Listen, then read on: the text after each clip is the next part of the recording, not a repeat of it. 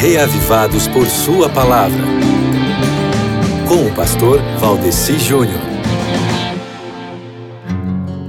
Olá, meu querido irmão em Cristo. Muito bem, estamos aqui mais uma vez nesse nosso espaço onde comentamos a leitura bíblica do dia, de acordo com o projeto Reavivados por Sua Palavra. E para mim, amigo ouvinte, é um prazer muito grande estar aqui com você na Rádio Novo Tempo para juntos meditarmos mais um pouquinho na Palavra de Deus. Nestes últimos capítulos do livro Deuteronômio, nós temos várias coisas sobre Moisés. Como, por exemplo, nós vimos ontem, é, no capítulo 32, o Cântico de Moisés, que abrange a história do povo eleito desde a criação do universo até ao dia do juízo final, né? Moisés, amigo ouvinte, ele ficou tão íntimo de Deus e tão parceiro de Deus na história do povo dele, na história do povo de Deus, que ele chegou a ser um homem que, mesmo estando ainda aqui na terra, ele pôde ter uma visão da nova terra e do céu. Eu li um comentário bíblico que relata o seguinte: A Moisés foi dado o privilégio de ver a terra prometida com os seus próprios olhos carnais. Além disso, ele viu em visão cenas da história do povo de Deus através dos séculos até a consumação final de todas as coisas. Já pensou que privilégio fantástico? Os olhos de Moisés estavam fitos em Deus, amigo ouvinte. E agora, depois de já ter apresentado um sermão de despedida, depois de já ter apresentado um cântico, Moisés apresenta uma bênção para o povo de Deus. Aqui em Deuteronômio, capítulo 33, são apresentadas bênçãos sobre cada uma das tribos, exceto a tribo de Simeão.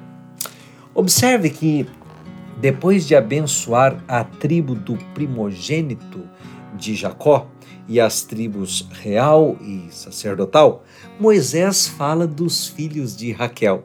A bênção mais expressiva é para José e seus respectivos filhos, Efraim e Manassés.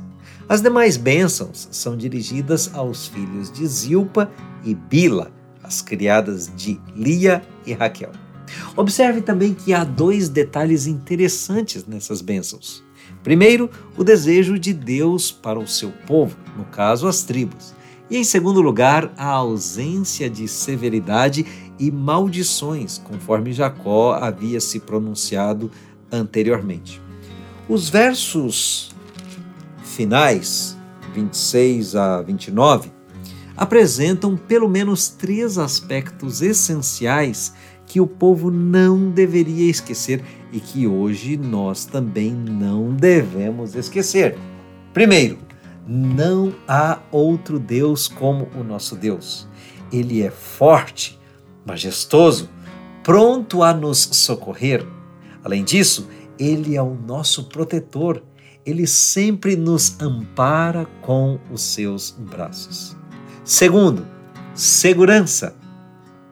O povo de Israel viveu sempre seguro, viveu em paz, numa terra que produziria cereais, vinho, onde o orvalho regaria o chão. Sim, o povo de Israel seria feliz.